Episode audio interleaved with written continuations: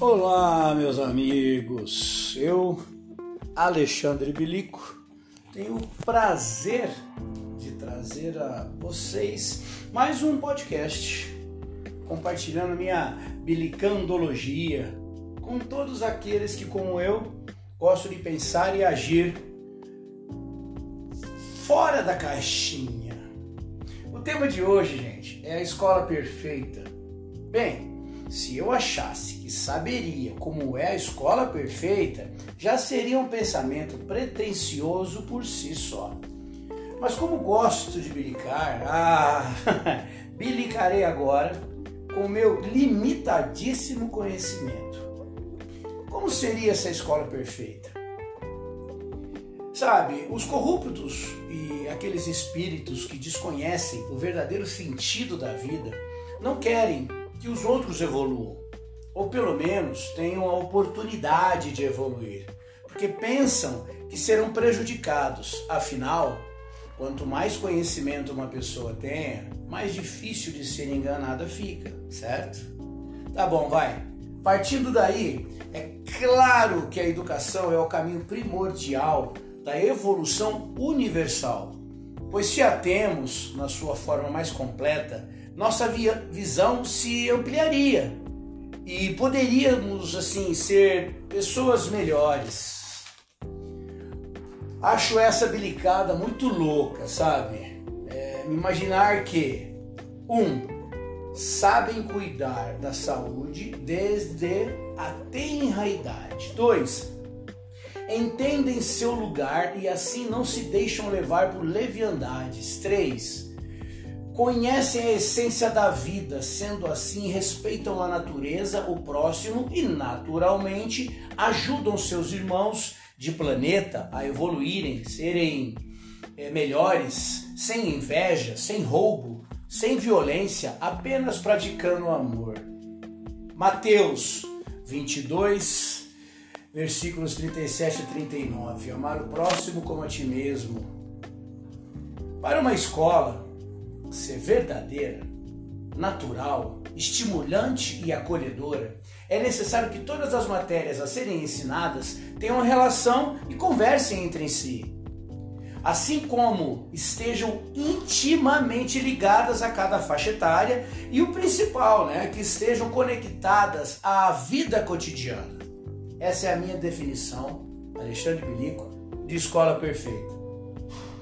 Acredito que se for dessa maneira, a escola sendo uma extensão do lar e da vida real, expressará verdadeiramente o para que veio, que é gerar conhecimento. Eu não vou nomear matérias, mas eu vou tentar colocá-las em grupos. Tudo bem? Então vamos lá. Grupo 1 um, teria algo torno de química, biologia, nutrição, ciências, educação física e saúde. Imagine comigo a criança, jovem adulto, na sequência do aprendizado, ela vai aprendendo sobre alimentos, o que faz bem, como é o caminho dele no corpo humano, o que faz mal e por que ele prejudica a sua saúde, pois pode criar X e Y reações químicas que detonam a saúde a importância da atividade física para a saúde, que depende da sua nutrição para que seus efeitos sejam os melhores possíveis. Um grupo 2, vamos lá. Algo em torno de física, matemática, química, nutrição e exercício físico. Pois é, trabalhar a matemática, engajando os números a calorias dos alimentos, trabalhar as reações somadas às equações da física e levar ao exercício físico. Isso sempre trazendo para a prática, pois é assim que mantemos o maior número de alunos concentrados e se o que acontece, ele enxerga que acontece também no seu corpo, no seu dia a dia. A memorização assim é mais fácil e duradoura, pois vai fazer parte do cotidiano de cada pessoa. No grupo 3, psicologia, direito, filosofia, sociologia, moral e civismo que seria isso? Imagine o seguinte. Bom, antes de imaginar, eu gostaria de dizer que eu cheguei onde eu mais queria. Respeito e moral se aprende ou desaprende em casa. Mas na escola, trazendo a história, acontecimentos e as pessoas envolvidas, filosofar sobre pensamentos, o que é respeito, o direito de todos, limite do seu espaço. Ah, atualmente é onde mais vejo que o ser humano atual falha. Vejam, como seria bom mudarmos o mundo, mas para isso acontecer, precisamos de uma reforma radical na educação escolar. Pois, tendo indivíduos mais humanos, honestos, honrados e caridosos, seus filhos também o serão. E assim, com o passar dos anos, a reforma moral da humanidade vai acontecer mais rápida e com menos sofrimento. É isso aí, pessoal.